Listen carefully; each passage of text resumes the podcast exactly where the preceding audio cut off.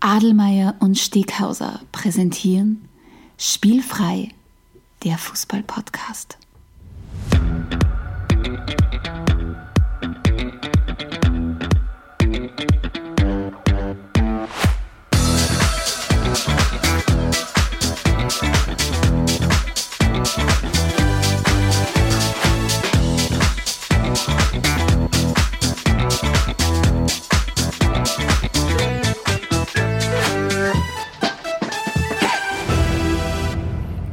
Herzlich willkommen zu einer neuen Folge von Spielfrei, dem Fußballpodcast direkt aus Graz. Und neben mir die alte Leier, der Adelmeier. Einen wunderschönen Nachmittag, Frühabend. Grüß dich.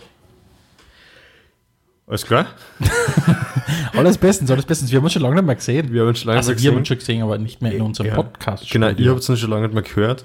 Ähm, Das hat einen auf- Grund gehabt. Ja, generell auf Spielfrei ist nicht so viel passiert. Wir haben uns kurz überlegt, warum das so ist und haben beschlossen, wann Sommerloch ist, bestimmen immer nur wir.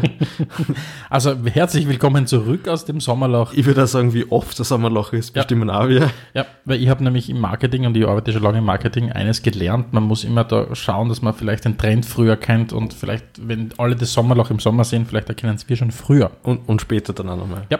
Äh, Steghauser, wir haben heute ein super, super, super spannendes Thema. Wir haben immer super, super, wir haben immer spannende super Themen. spannendes Thema.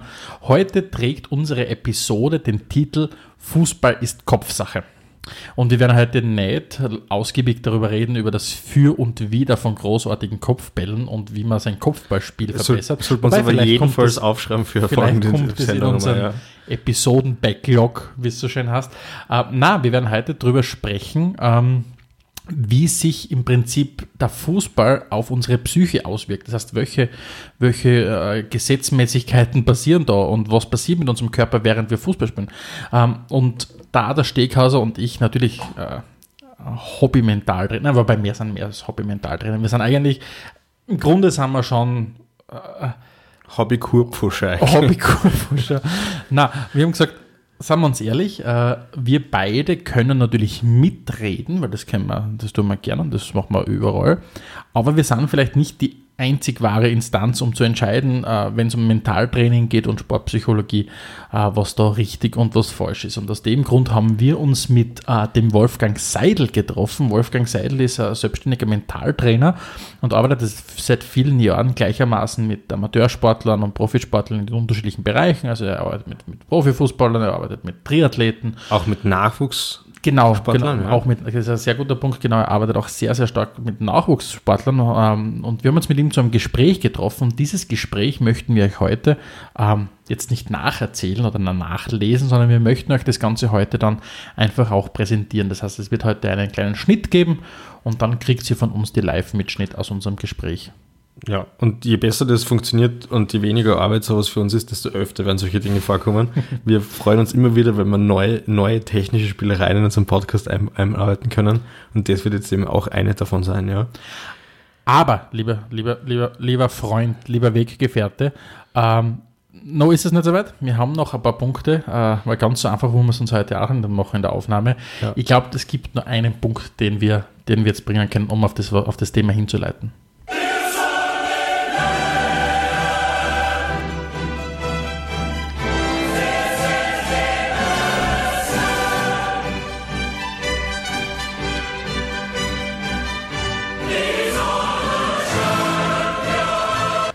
Wie man an dieser wunderbaren Melodie unschwer erkennen kann, es war Champions League, es war sensationelle Champions Die, League-Woche. die, die chronische Tachykardie, der, der, der, der, erhöhte Puls ist bei mir gleich wieder äh, aufgetreten, wie wir die Musik gehört haben. Wir nehmen Ende der Woche auf und hinter uns liegt eine absolut verrückte Fußballwoche. Am Dienstag war es soweit, äh, Champions League Rückspiel in Liverpool, Liverpool gegen Barcelona.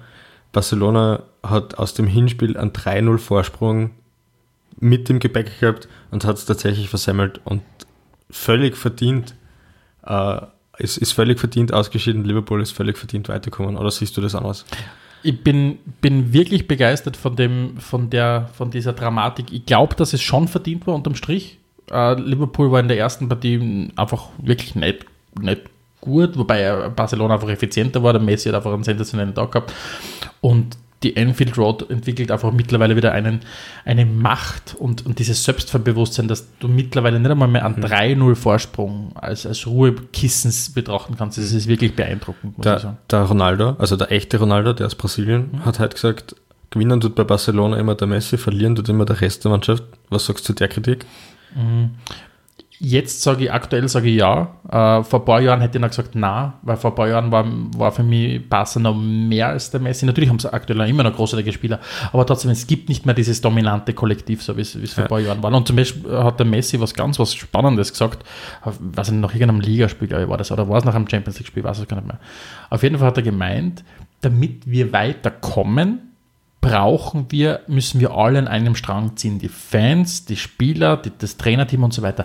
Das ist ein Satz, den habe ich von Barca in den letzten 15 Jahren nicht gehört, aber eher die Ansage, wir kommen weiter, wenn wir unser Spiel aufs, aufs, aufs Feld bringen. Mhm. Also das, das letztlich das völlige Vertrauen darin weiterzukommen, der absolute, die absolute Überzeugung, dass das funktionieren wird, ist offensichtlich gerade nicht da. Und man merkt es ja rund um die Spielweise der Messi war ganz lang für Einzelaktionen bekannt, dann war er ganz lang dafür bekannt, dass er mit Neymar und Suarez zwei Leute einfach nur mit Superbälle füttern hat müssen. Und jetzt da muss er irgendwie alles machen. Und wenn er nicht alles macht, dann geht es nicht auf. Ja. Und sagen wir uns ehrlich, er macht da verdammt viel, weil er spielt eine richtig, richtig starke Saison. Also ja. sein Spiel ist gerade im Aufbau, er, ist, er, lässt sich oft noch mitunter noch stärker fallen und, und, treibt das ganze Spiel vor sich her. Also das ist wirklich, wirklich beeindruckend. Mhm. Aber er ist halt auf eine, auf eine Mannschaft gestoßen mit Liverpool jetzt im Rückspiel, wo du einfach gesagt hast, wenn man den Flow, und auf dieses Konzept werden wir später im Interview auch noch zu sprechen kommen, wenn es irgendwie den Flow, für den, für den Flow im Sport ein Beispiel braucht, dann ist wahrscheinlich das, was mit Liverpool passiert ist. Also ja. dieses Momentum, den Rausch, den du einfach entwickelst in dem Spiel. Also es war wirklich beeindruckend und ich muss sagen, einer meiner Highlight-Saisonen ist, und das ist wahrscheinlich, sagen wir, der 47.000. Fußball-Podcast, der das, der das schon anspricht, aber die Aktion von Trent Alexander-Arnold bei der Ecken ist für mich einer meiner Lieblings- Momente in dieser ganzen Saison. Also diese, die, wie, die, wie er die Situation überzuckert hat und während der, der Stegen noch mit, mit dem Rücken äh, zum, zum, zum Spiel steht und keiner mitkriegt, bringt er den Korn rein. Und, das und ist dann natürlich die, die, Abnahme vom Ulriki, weil ja, der Ball war trotzdem nicht einfach zu nehmen. Na, also es ist wirklich, es war Wahnsinn. Liverpool hat, also die Anfield Road hat gebebt. Mhm. Es ist danach, und das habe ich wirklich, wirklich großartig gefunden, weil, sagen wir uns ehrlich, der Fußball zeichnet sehr, sehr viele hässliche Bilder, gibt es einfach immer so. Er zeichnet da sehr viel schöne, aber sehr viele hässliche Bilder. Aber es hat wirklich ein wunderschönes Bild gegeben, wo man wirklich fast ein bisschen ans gute Menschen glaubt ist, wie nach der Partie dann das, äh, erst haben sie You Never Walk Alone gesungen und dann ist irgendwann nochmal Imagine von, von John Lennon gelaufen und währenddessen haben die, die Barca-Fans applaudiert und die Liverpool-Fans haben applaudiert an die Barca-Fans, weil die einfach so faire Verlierer sind, bis dann angefangen haben, das war in der, in der, in der Kurven oder in der Ecken drinnen, wo die, die beiden Sektoren äh, aneinander stoßen, bis angefangen haben, Fanartikel hin und her zu werfen und auszutauschen. Mhm. Also wirklich fast Verbrüderung äh, im Angesicht oder nach der Niederlage. Also war wirklich für mich beeindruckend. Und dann gab es ja am Mittwoch Und dann denkt man, sie vertragt ein Fußballspiel mehr als das, eine Fußballwoche mehr als das. Denkt man sie und dann kommt der Mittwoch und dann gab es die zweite sensationelle Partie, diesmal Ajax gegen die Spurs, gegen Tottenham Hotspur. Ähm, was du als leidenschaftlicher Ajax-Fan, wie ist denn dir da dabei gegangen? Na, also es ist für mich als für mich als Hotspur, als Hotspur, als Hitzkopf ich muss wirklich sagen, ich bin nicht begeistert von dem Spiel. Die Spurs haben schon, haben schon besser Fußball gespielt in den letzten Jahren. Das, das ist einfach einmal so. Ähm, das Spiel ist im Moment nicht so flüssig, nicht so flüssig, wie es, wie es schon mal war. Das liegt auch an Ausfällen und so weiter.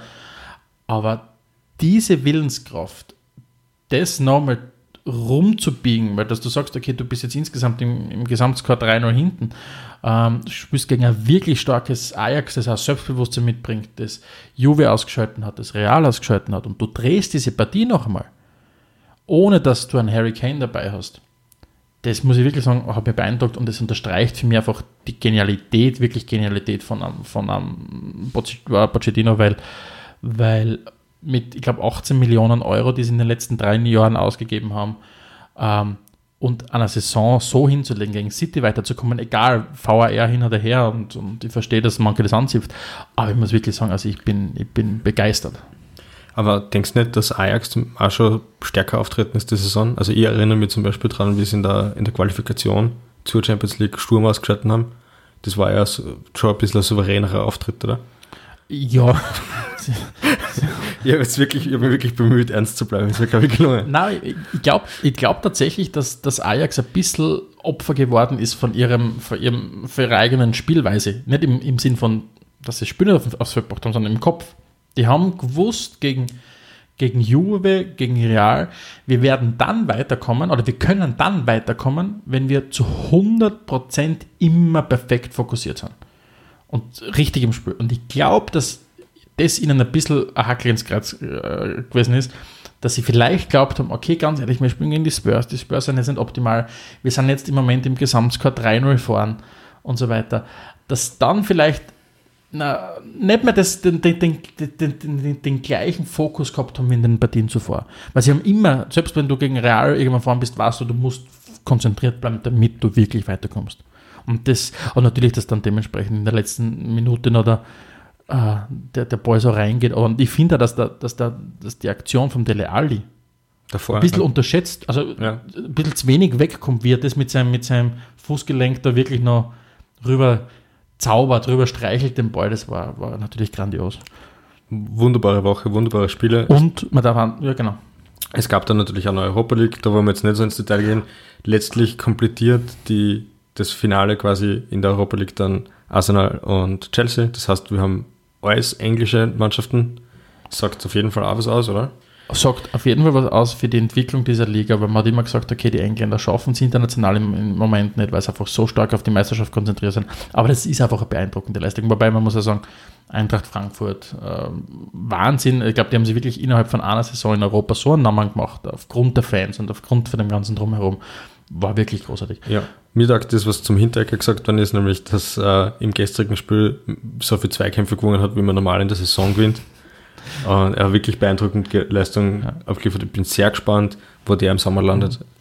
Also es, sie werden sicher versuchen, ihn gescheit zu, zu verpflichten, also vernünftig zu verpflichten. Und ich sage mal so, wenn es die tatsächlich in die Champions League schaffen, dann gibt es sicher gute Argumente, warum er dann zu Frankfurt geht. Das stimmt natürlich, aber ich glaube, wenn da äh, irgendein englischer Verein daherkommt und zum Beispiel nur 30 Millionen in die Hand nimmt, Mhm. Ja, dann kann Ja. Frankfurt nicht mithalten. Also ich bin gespannt, wer landen wird. Man muss jetzt auch insgesamt also sagen, wir haben eine Woche hinter uns, die nicht nur unseren Blutdruck gefordert hat, sondern vor allem auch eine Woche, die Ergebnis herbeigeführt hat, wo wir in der Spielfrei-Redaktion uns wirklich hin und wieder an den Kopf greifen müssen und schauen, ob wir irgendwie einen massiven Fieberschock erlitten haben, weil ähm, von unseren Vereinen haben sowohl die Spurs als auch Liverpool als auch Arsenal ins Finale geschafft. Also man muss sagen, für die Spielfrei-Redaktion äh, 12 Points für das äh, äh, für die Fußballbegeisterung in dieser Woche. Ich, ich tue jetzt einfach so, als ob ich weiß, ganz genau weiß, was Duspont ist und find- greife der Überleitung auf, weil entsprechend anstrengend war die Woche natürlich auch, was mit einem Getränk der Episode führt. Halt waren wir ein bisschen, bisschen geschlaucht von, von Fußballwahnsinn, der die Woche über uns reingebrochen ist. Entsprechend gibt es was heute zum Trinken? Ein Kaffee. Ein Kaffee. Ein Kaffee. Es ist in der, in, der, Sim- in der Einfachheit ist oft die Magie, finde ich. Wir, Ja. wir, wir trinken einen Kaffee. Und aber, aber wunderbar und ich glaube, die Energie ist wieder da. Also wir sind in bester Podcast-Stimmung. Wir sind in bester Podcast-Stimmung. Bevor es reingeht in unser großes Interview mit Wolfgang Seidel, ähm, haben wir noch einen Fixstarter. Wird die Sendung kosten. Die Großen, die Großen, die Großen, zehn Jaschjau. Yes, ja, es geht wieder los. Heute haben wir die großen zehn Fußball-Tattoos, die uns fehlen. Kannst du das ein bisschen erklären? Wir haben uns gedacht, ähm, wenn man Fußballspiele anschaut, merkt man natürlich, wie die Dichte der Fußball-Tattoos zugenommen hat, also die Tattoos auf den Körpern der, der Profis. Ähm, und trotzdem sind wir der Meinung, es fehlen noch gewisse Tattoos. Also es gibt noch freie Flecken und vor allem auch bei manchen Spielern und die möchten wir ganz gern mit unseren kreativen Ideen füllen. Und deswegen haben das Steghauser und ich uns jeweils fünf Tattoos für fünf Spieler überlegt, um zu sagen, okay, das wird diesen Charakter vom Fußballer noch ein bisschen stärker irgendwie in den Vordergrund rücken lassen. Und wir schieben es gleich vorweg, oder? Leroy Sané, ist er bei dir auf der Liste? Wirst dann schon sehen. Werden wir dann schon sehen. Okay. Ähm, Passt. Steghauser, fangst du an? Fange an. Brich gleich mal die Regeln, weil wir jetzt gesagt haben, fünf Fußballer, aber bei mir auf Platz 5 ist die ganze Mannschaft des FC Liverpools, wo ich finde, ähm, als Zeichen der Dankbarkeit, als Zeichen der zutiefsten Motivation, sollten sie sich alles Unterkiefer vom Klopper auf tätowieren. Ausnahmslos. Also wenn sie jetzt, wenn sie jetzt, den, wenn sie jetzt wirklich die Champions League holen, spätestens dann müssen sie verewigen, meiner Meinung nach. Finde ich, finde ich großartigen Gedanken.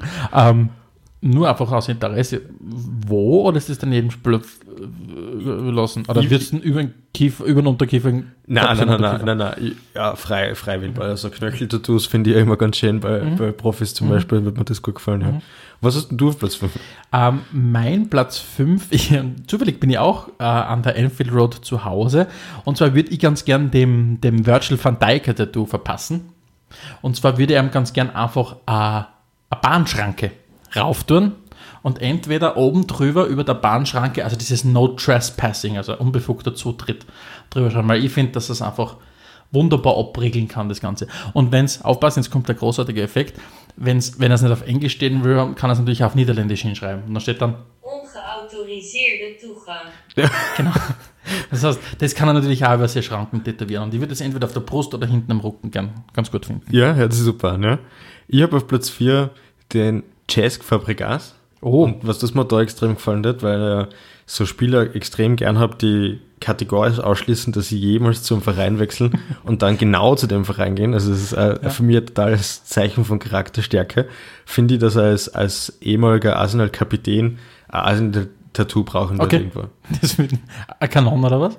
Also ich finde, ja, das Logo zum Beispiel oder, die, oder einfach generell ein Kanon. Nein, ich finde eigentlich schon das Logo, es muss so eindeutig sein wie möglich. Und ich finde, wenn Spieler in Interviews sie zu so einem Verein committen, dann sollten sie das generell in Zukunft standardmäßig Finde machen. find ich gut. Gefällt mir, gefällt Was mir sehr gut. hast du auf Platz 4? Mein Platz 4, und das ist das, das Tattoo, das mir am schnellsten in den Sinn gekommen ist, aber es trotzdem noch auf Platz 4 geschafft hat, ist, ich würde dem Neymar gerne ein Bäckerl ver verpassen. Ja, was und wo? Ah, und zwar würde ich, wo ist mir relativ egal, ich würde es aber für Neymar, es muss prominent sein, also am besten auf der Brust, einfach einen Schwan äh, tätowieren und, und Gravity is my, is my friend äh, dazu, dazu tätowieren. Also das würde mir, würde mir sehr, sehr gut gefallen. Ja, sehr, sehr, und sehr lustig an, ja. Ähm, ich habe auf Platz 3, irgendwann muss ich ja mal in, auch in dieser Sendung vorkommen, unseren Redaktionsliebling, in Cristiano. Cristiano. Cristiano. Ähm, Deus. Und, und was, was er braucht? äh, in, auf, auf gut steirisch, in Messi im Knack. Uh, Weil es geht ja jetzt dann doch schon in, in, Richtung Karriereende und der Cristiano ist dafür bekannt, dass er alles tut, um sich zu pushen, um das absolut Maximum auszuholen und so den, den Erz-Nemesis direkt im Genick zu haben, finde ich einfach, das ist einfach, das Signalwirkung ist da. Ja. Finde ich eine großartige Idee. Finde ich wirklich eine großartige Idee. Und vor allem, warum ich mir sogar vorstellen könnte, dass er es macht, ist, weil wenn er den Messi im Rücken hat, also im Nacken hat, hast du es erst vorn. Richtig? Das wird ihm schon wieder down, glaube ich. ist er ja nicht, weil jetzt erst kürzlich 600 Karriere Tor geschossen und zwei, drei Tage später der Messi dann noch Mit zu. den 600, ja. Ja. Platz 3 bei dir. Platz 3, ich würde ganz gern dem Fußballer Hulk ein Tattoo verpassen. La oh, lass mich raten. Ah, na, na, na, na, na. Captain Obvious, so obvious bin ich jetzt auch wieder nicht, dass ich dem Hulk Hulk-Tattoo gebe. Überhaupt nicht. Ich glaub, Bitte. sowas hat er Na, bitte. Na, bitte. Ja, kennst mich auch. Na dann. Äh, ich würde dem, dem Hulk ganz gern das Logo vom Unternehmen Academy tätowieren lassen. Äh, elaborieren Sie. Elaborieren Sie, ist das nicht, nicht klar, worum es Nein, geht? leider. Ne? Äh, ich weiß nicht, ob du das, das Unternehmen Academy kennst. Äh, nein. Academy hat bis 2009, glaube ich, Blackwater geheißen und war das größte private Söldnerheer, das es auf der Welt gegeben hat. Das heißt, das war die, das, das größte private Sicherheits- und Militärunternehmen. Ähm, und ich würde ganz gern dem Hulk, diesem Vollsöldner, der wirklich, glaube ich, ähm, der in erster Linie um die Kohle geht. Ich habe überlegt, ob sie dem Oscar rauf, raufbeck, aber ich habe mich für den Hulk dann entschieden, ähm, ganz gern ähm, das Logo von Academy ähm, raufbecken. Ja, das macht Sinn auf jeden Fall. Ähm, mein Platz 2 ist jetzt doch die Person, die du vorher genannt hast, nämlich der Leroy Sané. Ist ja dafür bekannt, dass er sich selbst, glaube am Rücken tätowiert hat. Nämlich wirklich, also sich selbst und dann so ein paar Sterne rundherum oder so. Äh, und ich finde, egal was er sich drüber tätowieren lässt, aber er sollte echt das drüber tätowieren. Das passt einfach Findest du nicht gut? Also vielleicht, wenn du so als, als Kicker schon richtig viel erreicht hast und wirklich einfach der Leistung für dich spricht, kann man sich das irgendwie vielleicht noch zurechtlegen. Oder wenn das Ego entsprechend groß ist, aber wenn es nur das Ego entsprechend groß ist, finde ich so ein bisschen ein gewagtes Tattoo, ja. Also da was drüber ist mein Platz Okay. 2. okay. Also whatever it is. Whatever it is. Ein schwarzes Kastel reicht. Schwarzes. Kastel. Gut, mein Platz 2 und wir äh, gehen zum FC Bayern München. Äh, und zwar würde ich ganz gern dem, dem Joshua Kimmich äh, Tattoo verpassen. Vom, vom Thomas Müller. Vom, nein, nicht vom Thomas Müller. Ähm, und zwar würde ich ihm ganz gern auftätowieren. Rücken finde ich es gut. Oder Unterarm würde mir auch sehr, sehr gut gefallen. Den Spruch, das Spiel ist vorbei, wenn der Schiedsrichter pfeift. Weil ich finde, es gibt keinen zweiten Fußballer, der sich so den Floskeln bedient und so wenig sagt in einem Interview wie Joshua Kimmich. Ich, ich finde es gut, ich kann es nicht verifizieren, weil ich glaube, beim Interview vom Kimmich würde ich selbst als Bayern-Fan jederzeit abschalten. Es ist einfach völlig uninteressant, was er sagt. Sehr stark, ja. So, Ja, mein Platz eins, 1, wer, wer kann da noch feiern? Der Ibra natürlich. Bei meinen Listen ist eigentlich, wenn, wenn Trapattoni glaub habe ich kurz noch überlegt, ja. der kommt auch gerne in meine Listen vor, aber ansonsten Ibrahimovic. Und da würde ich es genau umgekehrt machen. Der, finde ich, hat sich ein Tattoo von sich selbst verdient. Weil der hat sowohl die Leistung als auch das Ego, um das zu bestätigen. in welcher Form oder ist, ist ihm das überlassen? Prinzipiell ist immer überlassen, ich an seiner Stelle würde eigentlich den Fallrückzieher nehmen, den, mit dem er gegen England getroffen hat. Finde ich gut. Bitte sehr an. Finde ich gut. Was hast du denn auf Platz 1? Mein Platz 1 ähm, und ist was insofern was Besonderes, weil es nicht einem Spieler gewidmet ist, auch so wie es bei dir ist, ähm, mit einem Platz 5. Ich möchte nämlich ein Doppel-Tattoo vergeben. Das Okay. heißt ein Partner-Tattoo.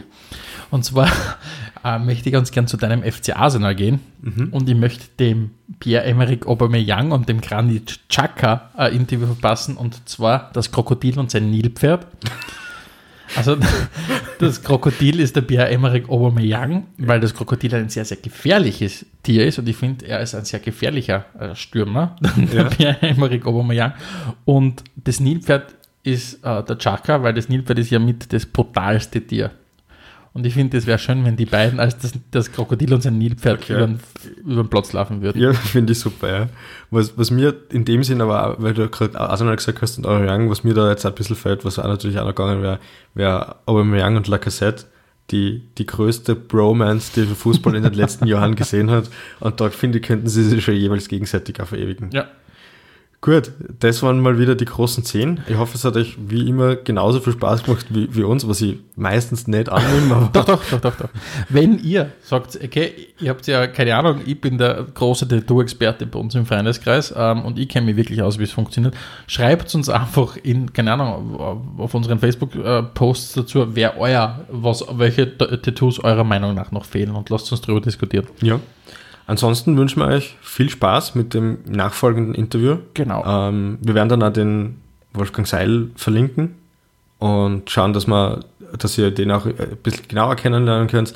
Hört sich das Interview an. Es war wirklich, wirklich sehr beeindruckend, was wir da gehört haben und absolute Hörempfehlung. Genau, also es wird einfach darum gehen, was macht der Fußball mit unserer Psyche? Wie kann man im Prinzip mentale Komponenten im Sport trainieren? Gibt es überhaupt positiven Druck oder ist das einfach nur ein Thema, das man in den Medien immer wieder liest? Ähm, wie, was, was für Besonderheiten gibt es äh, in der Körpersprache von Cristiano Ronaldo? Was macht Körpersprache? Was, was, wie muss man jugendliche Fußballer trainieren? Fußballer und Fußballerinnen natürlich auch. Ähm, all diese Themen werden wir im, im Interview besprechen. Wie gesagt, wie der Steger schon gesagt hat, viel, viel Spaß. Teilt uns, äh, bleibt uns Liked treu. uns, ratet uns. Was, was mir noch immer fährt, ich hätte jetzt zum Schluss nochmal gern sowas gesagt wie Detektive bleibt auf der Spur. Das ist für mich aus der Kindheit hängen. Wir brauchen noch so eine Catchphrase für, für Die werden wir bis zum nächsten Mal haben. Bis zum nächsten Und wir kommen bald wieder. Das Sommerloch ist vorbei, uns gibt es jetzt wieder in höherer Frequenz. Macht's es gut. Ciao. Und viel Spaß. Wie bist du eigentlich zum, zum Fußball gekommen?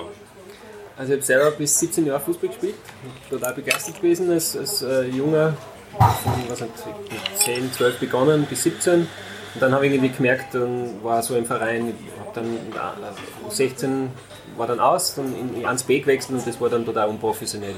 Und dann für mich hat es dann gesagt, okay, ich mache was anderes, von einem Tag auf den anderen die Entscheidung getroffen, aufzuhören mit Fußball. Und, und jetzt bin ich einfach durchs Mentale wieder zurückgekommen, weil ich einfach sehe, dass da extrem viel Potenzial im Fußball enthalten ist und mir das einfach taugt. Einzelspieler, äh, Mannschaft, das ganze Gefüge, diese ganzen Einflüsse. Deswegen die Wichtigkeit, mental und Fußball. Weißt du noch, was das erste Fußball, konkrete Fußballereignis war, das du erinnern kannst?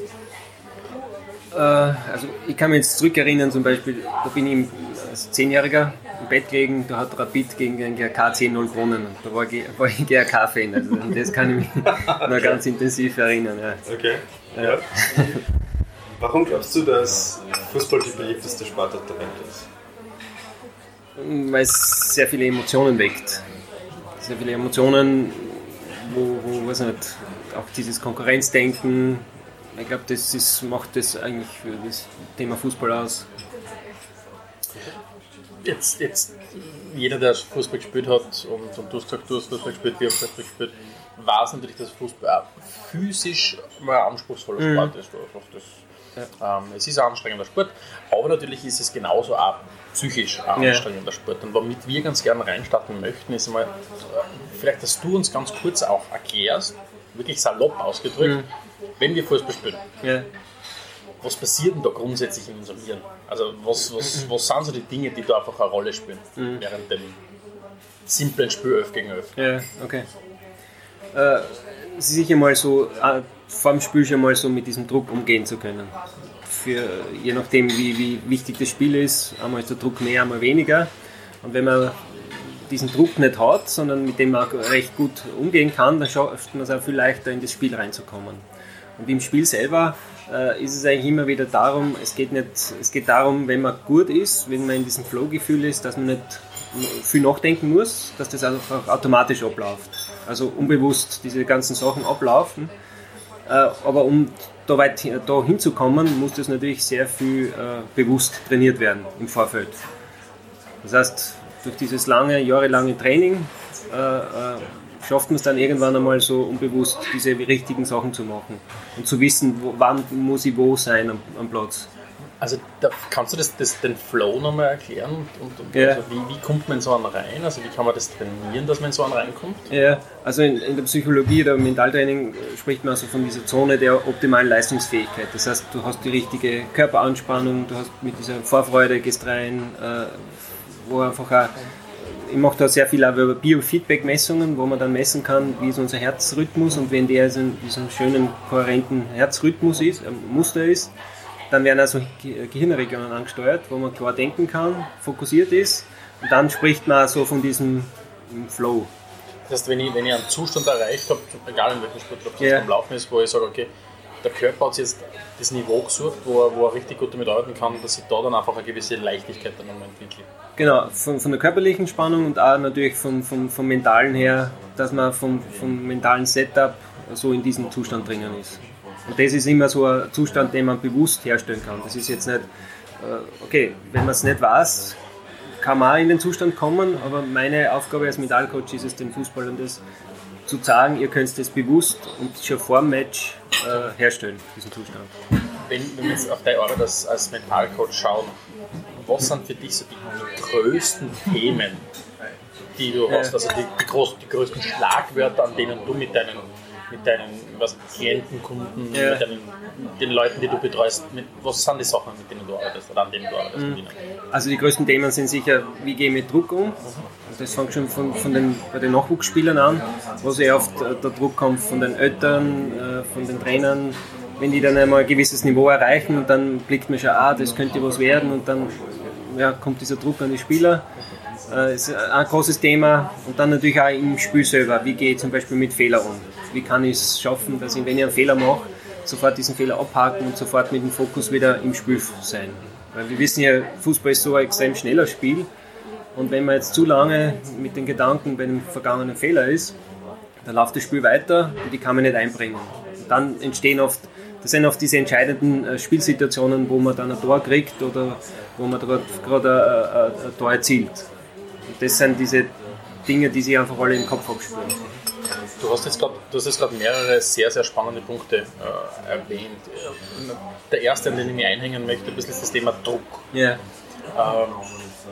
was macht Druck mit unserem Körper? Also, also wenn, so wie du sagst, äh, Ja. es klingt für alles so nachvollziehbar. Druck, Ja. ja. das ist klar, jeder Spieler Druck, von außen kommt Druck. Was macht das mit unserem Körper, mit, Ja. mit unserer Psyche? Also Druck ist ja so eine Art äh, Stressreaktion im Körper. Und bei Stress äh, passiert immer Folgendes, es verändert- gibt Veränderungen im Körper. Das heißt, der Blutdruck steigt, der Puls verändert sich, die Atmung verändert sich, man verkrampft. Und das ist oft das Thema, wenn man sich verkrampft, hat man nicht mehr diese Leichtigkeit und schafft es oft nicht mehr, einen Pass auf 5 Meter zu geben, weil diese Leichtigkeit fehlt. Und das ist, sind diese Auswirkungen zum Beispiel bei, Stress oder bei Druck. Jetzt, jetzt gibt es in der, in der Berichterstattung, hört man immer wieder davon, oder die Spieler selbst sprechen, oder Ja. Spielerinnen selbst sprechen von einem positiven Druck. Ja. Gibt es sowas, einen Unterschied zwischen einem positiven und einem negativen Druck? Weil du hast gerade gesagt, Ja. Druck ist etwas, das, wo du körperlich darauf reagierst, wo du, wo du verkrampft machst. Gibt es einen positiven Druck? Oder ist das einfach nur ein bisschen ein Etikettenschwindel? gibt schon, also man spricht ja von positiven und von negativen Stress. Also wenn ich in der Arbeitswelt einen positiven Stress und sage, äh, das taugt mir die Arbeit, ich bin da voll dahinter und ich kann da was bewirken, dann ist das ein positiver Stress.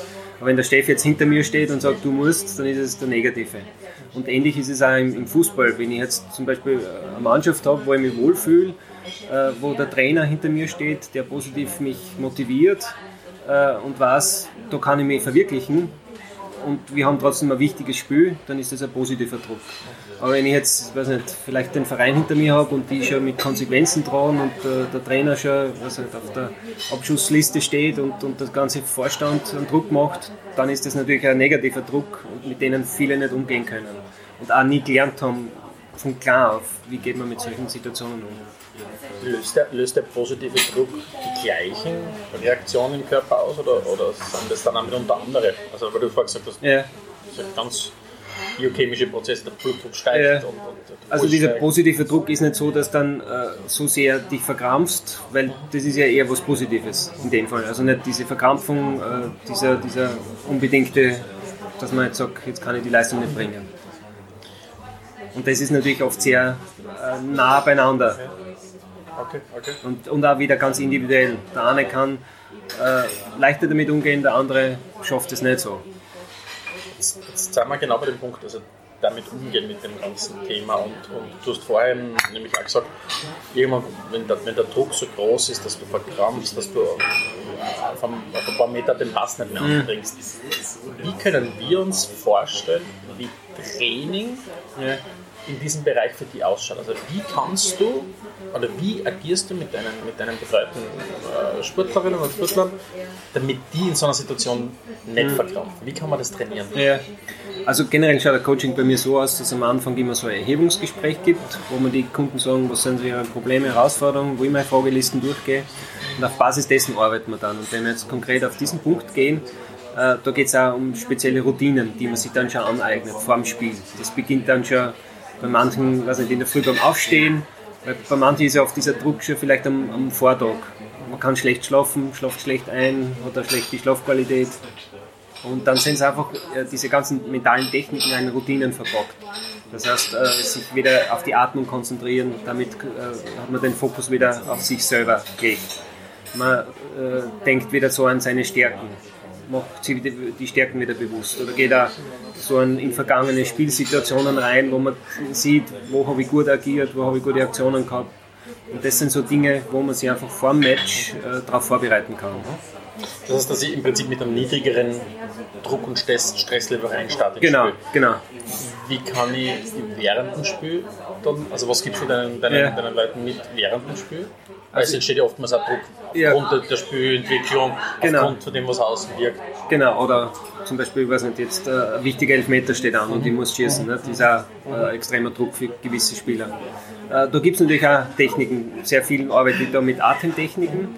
Das heißt, mit der Atmung schaffe ich es wieder, den Stresslevel zu senken, wieder den Fokus auf mich zu legen und alles um mich herum auszublenden.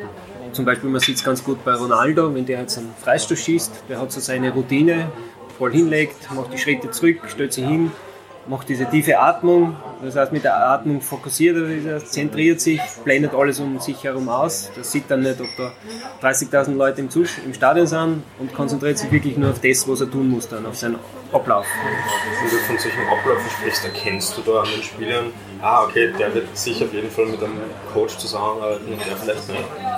Ja, man kann schon von, von äußerlichen, von seinem Verhalten oft schließen, äh, hat er Routinen, arbeitet er mit dem, das sieht man schon sehr oft. Ja. Würdest du sagen, dass da die erfolgreicheren Spieler eher alle da ein bisschen Unterstützung haben? Würde ich schon sagen, ja. ja. Jetzt hast du natürlich auch eine wunderbare Vorlage geliefert für eine weitere Frage. Und zwar hast du den Cristiano Ronaldo angesprochen, äh, ein Redaktionsliebling von uns, weil man weil bei uns hat es ein bisschen den, den, den, die Entwicklung gegeben. Früher haben wir alle nicht mehr irgendwann, je älter wir waren, sind, desto besser findet man, weil wir einfach beeindruckt sind von dem, was er tut. Ja. Uh, auf jeden Fall, weil du Ronaldo angesprochen hast, also du hast seinen Freistoß angesprochen. Da mhm. geht's ja, wir sehen ja darin nicht nur Attentechnik und ja. runterzukommen, sondern auch ganz, ganz viel Körpersprache. Ja, genau. Welche Rolle spielt Körpersprache mhm.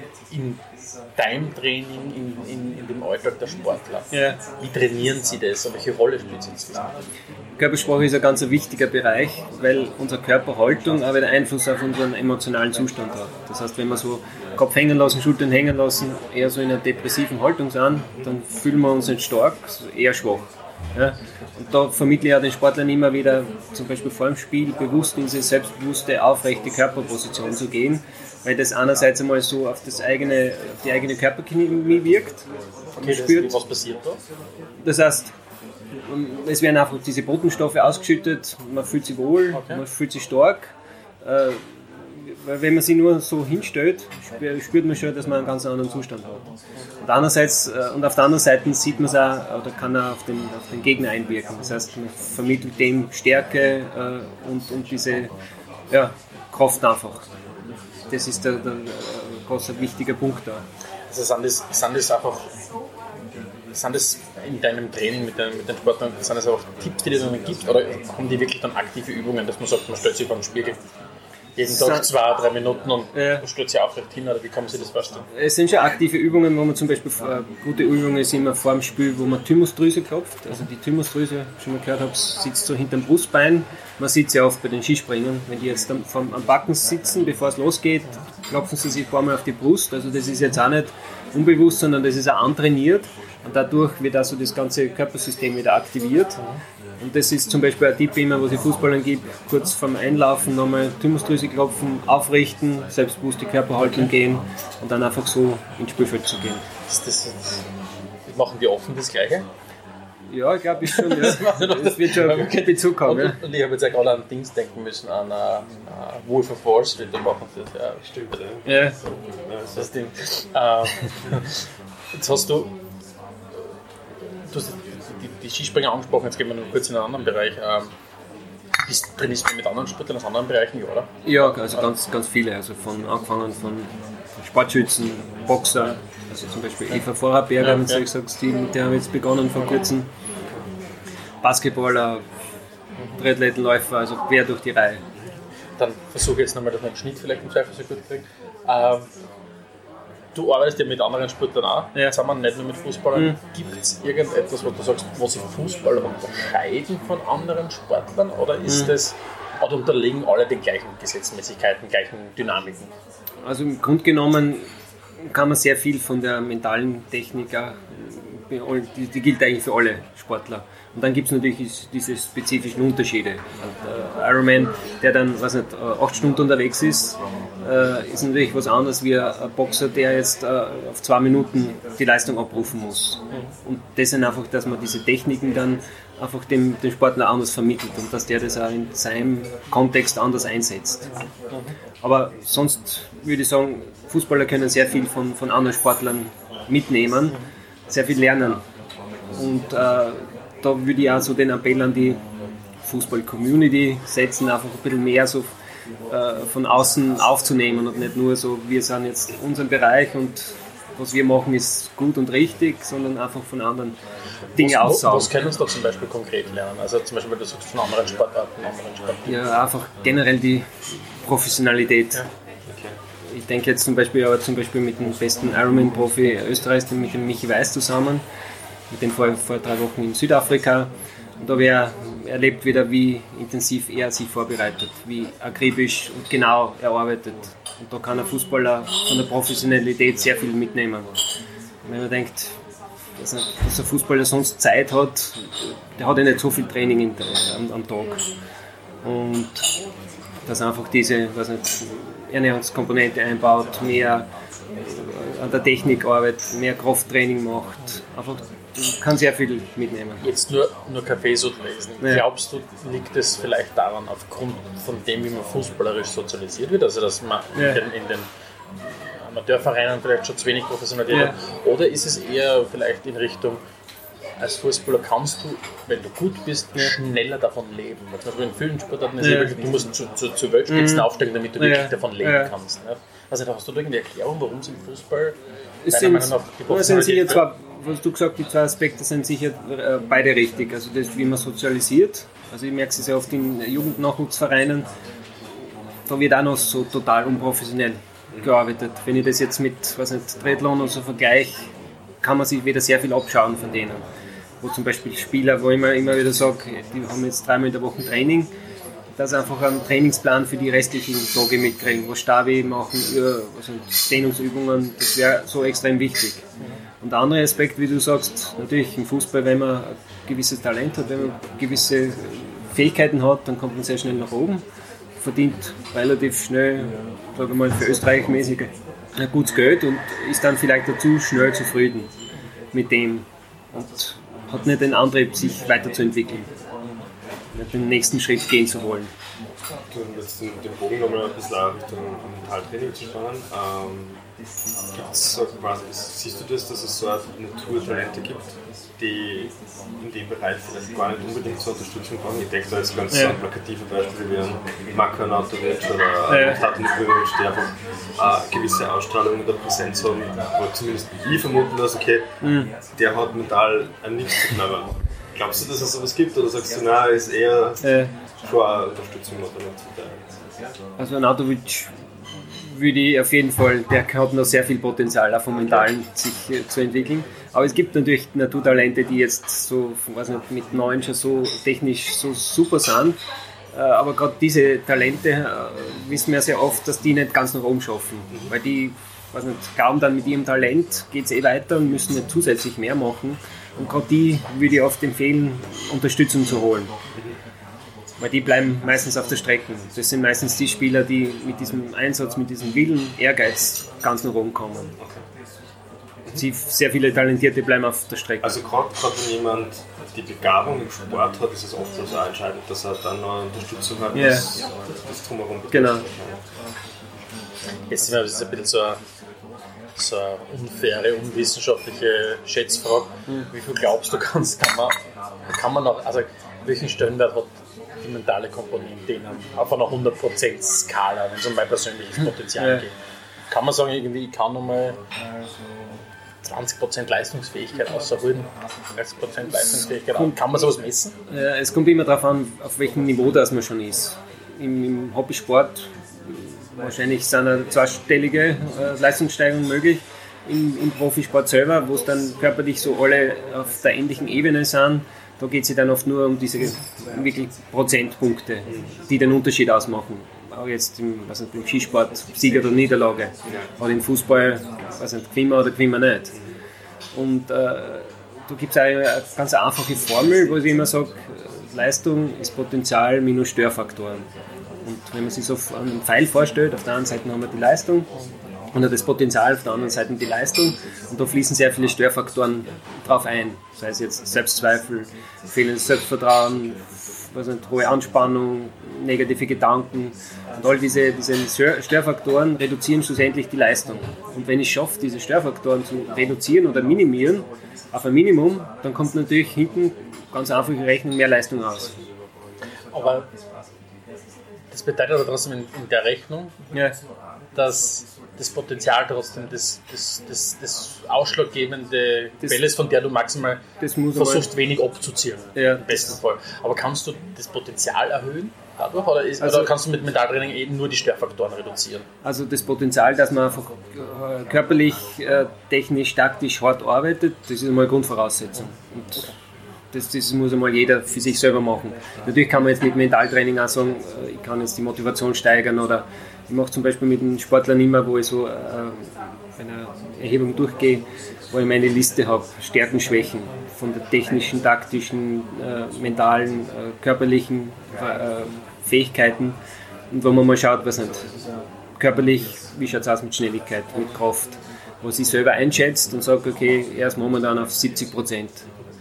Und dann muss man sagen, da müssen wir jetzt ansetzen und wo wir einen Plan festlegen, was muss er dafür tun, wie oft. Äh, und dann kann man einfach spezifisch wirklich da arbeiten auch. Was jetzt auch im- Mannschaftsbereich nicht gearbeitet wird. Also das versuche ich dann als, als Metalltrainer mit ihm, äh, ihn da drauf hinzustoßen und sagen, hey, das musst du machen.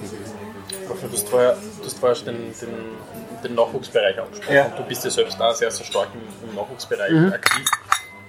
Ähm, kannst du uns da vielleicht ein bisschen einen Überblick geben, wo liegen da gerade die großen Herausforderungen, Probleme? Was unterscheidet denn deine Arbeit mit, mit sehr jungen Menschen Ja. verglichen mit, mit Erwachsenen? Also was, worauf musst du da achten? Ja. Also bei Jungen ist es äh, sehr viel natürlich, dass jetzt diese mentalen Techniken, die sie jetzt im Fußball trainieren, auch sehr oft in der, in der Schule zum Beispiel anwenden. Weil Prüfungsstress oder Umgang mit, wie, wie reagiert jetzt vor einer Schularbeit, ist eine ähnliche Situation wie vor einem wichtigen Spiel. Und wenn, wenn die das mit Atemtechniken schaffen vor einem Spiel, dann schaffen sie es auch in der Schule. Äh, Und sonst natürlich auch, ja, wie gehen Eltern um? Also wir haben schon kurz eingangs erwähnt, Eltern, die oft einen, einen Druck machen auf die Kinder, weil sie sehen, der hat Potenzial und, und den pushen wollen. Vielleicht das auch gar nicht bewusst machen, sondern irgendwie unbewusst das Kind mitkriegt, ah, die, den Eltern ist das so wichtig, die tun so viel für mich, ich muss gut sein, ich darf keine Fehler machen. Aber arbeitest du nur auf der Kinderseite oder arbeitest du mit den Eltern dort auch direkt zusammen? Also sprichst du mit den Eltern auch? Ich versuche schon mit den Eltern auch, äh, den Eltern auch Hinweise zu geben, wie können sie mit ihrem Kind da, dass sie nicht zu sehr unter Druck setzen. Das ist ein ganz ein wichtiger Punkt da. Ähm, für mich noch eine ganz wichtige Frage. Es, gibt es immer wieder die Spieler, denen sagt man, das sind mental starke Spieler. Was zeichnet einen, Men- also vielleicht sogar den, Bogen zu spannen, was Ja. zeichnet einen mental starken Spieler aus? Ja, also ein mental starker Spieler zeichnet aus, dass er vor dem Spiel äh, schon mal mit diesem Druck umgehen kann. Im Spiel selber immer wieder den Fokus sofort aufs Spiel äh, lenkt, auf seine Fähigkeiten, auf seine Handlungen, äh, seine Emotionen im Griff hat, wenn es zu strittigen Entscheidungen kommt, dass er nicht kritisiert und sich schwächt und die Mannschaft, sondern einfach sagt, diese Wut, die ich in mir habe, wieder ins Spiel umsetzt und dann einfach auch im Spiel in entscheidenden Situationen weiß, wo er sein muss. Das ist sicher äh, äh, ein Spieler, der, der mental stark ist. Sind es dann auch diese Instinktfußballer, die halt in der Lage sind, richtig zu, zu stehen, weil sie, keine Ahnung, zu 100% im Spiel sind und nicht abgelenkt sind durch andere Sachen? Oder? Äh, ist jetzt schwer zu sagen. Ich denke jetzt zum Beispiel, ein gutes Thema oder Beispiel ist da wieder Anatovic. Der ist ja einer, der oft wirklich am richtigen Punkt steht. Aber wenn ich mir ihn dann so die restlichen nicht, 80 Minuten im Spiel anschaue, dann denke ich mir sehr oft, der könnte viel mehr für Spiel machen. Geht oft mit hängenden Kopf durch die Gegend, irgendwie so kritisiert, wo ich mir denke, hey, er müsste sich viel mehr einbringen. Weil teilweise ist die Mannschaft mit zehn Spielern unterwegs, nicht mit elf. Okay, er ist zwar in wichtigen Situationen da, macht sein Tor, das ist ein wichtiger Aspekt, aber die restliche Zeit könnte er viel mehr äh, für die Mannschaft beitragen. Also er hat ja offensichtlich ja ganz stark am, also am Kämpferischen gearbeitet. Also was man schon sieht, ist Ja. wirklich mit, den, mit, den, mit dem jüngeren Marco Nautovic, also halt jetzt das sehr, sehr stark Ja. nach hinten arbeitet. Ja. Das schon, aber man, also geht es dir da eher um das ganze Thema Körpersprache eben auch, oder? Das Andererseits ist übertragt auch auf die Mannschaft. Körpersprache, aber schon auch das, das Kämpferische. Wenn ich jetzt die letzte Länderspiel anschaue, dann waren schon sehr viele Aktionen, wo ich mir denke, hey, warum tust du nicht mehr? Also das, das sehe ich schon, da, dass er da noch viel Potenzial hätte. Die Frage ist, ob er es annimmt oder, oder sich da den Bereich irgendwie, weil sie sehr oft glauben dann, okay, er ist schon der Star, muss man da jetzt für keinen was sagen lassen. Ne? wenn, wenn wir uns jetzt noch den, den, den Unterschied Amateurbereich und, und, und Profisport anschauen, ähm, ich meine, wahrscheinlich bis zu einem gewissen Ausmaß hat einfach der Profi das Gleiche nur einfach in stärkerer Form, stärkerer öffentlicher Druck logischerweise. Ja. Aber gibt es sonst noch Dinge, die die beiden unterscheiden? Unterschiedliche Komponenten, die eine Rolle spielen? Oder Ja. durchlaufen der Amateurfußball die, gleiche, die gleichen Geschichten mit dem Profi? Ähnlich die Frage wie vorher mit dem Ja. Nachwuchs versus Erwachsener. Äh, Äh, Du meinst jetzt einer aus der Landesliga mit Genau, einem genau. Bundesliga-Profi? Sind es, sind es, geht es da einfach um die, um, um die Potenzierung, also quasi die gleichen Probleme, die der Landesliga Ja. ja. nur hoch, hoch 10 ist der Profi oder was? Oder, spielt- oder spielt Ja. da andere Dinge eine Rolle? Ja, teilweise ist es schon ähnlich. Gibt schon ähnliche Faktoren. Ja. Ja, beide haben Druck. Äh, bei beiden ist es oft auch so das Thema, ich jetzt sage, ich weiß nicht, vor einem Transfer, wo dann irgendwie Angebote kommen und er vielleicht mit dem Kopf im Spiel jetzt beim ganz woanders ist und nicht sich aufs Spiel konzentrieren kann, äh, spielt auch bei beiden eine Rolle. Sonst gibt es schon sehr ähnliche Punkte. Einer der letzten Punkte, die für mich noch wichtig sind, hast du so, so einfache Tipps, die man jetzt jemandem, der zuhört Ja. und selber Fußball spielt, dem du mitgeben kannst? Mhm. Dass du sagst, wo es jetzt kein großes Coaching-Session braucht, sondern Ja. ein paar so einfache Steps. Ja. Also, es ganz wichtig ist, immer ist äh, auch einmal sich selber zu beobachten, also achtsam sein, so mit den eigenen Gedanken, Selbstgesprächen. Wenn ich zum Beispiel einen Fehler mache im Spiel, wie rede ich mit mir selber? Mache ich mich nieder und denke mir, wow, ich Dummkopf, warum schon wieder? Oder versuche mich aufzubauen, zu motivieren, wieder zu pushen. Nicht nur mich, sondern auch vielleicht so meine Mitspieler. Äh, Das ist ein Punkt, wo jeder mal selber mal beobachten kann, wie reagiert er in solchen Situationen. Oder zum Beispiel vor dem Spiel, wie, wie schafft das wieder so runterzukommen. Nicht so auch einmal in den Körper reinzuspüren und sagen, hey, was tut sie in mir, wenn ich gestresst bin. Einfach mal selber mal das wahrzunehmen. Das wäre einmal so, so, Also zumindest einmal zu erkennen, wie reagiere ich, Genau. noch bevor ich jetzt Ja. überlege, wie kann ich was verbessern, genau, das einmal bewusst zu machen. mein eigenes selber. Profil einmal zu erkennen. Ja. Adelmeier und Steghauser präsentierten Spielfrei, der Fußball-Podcast.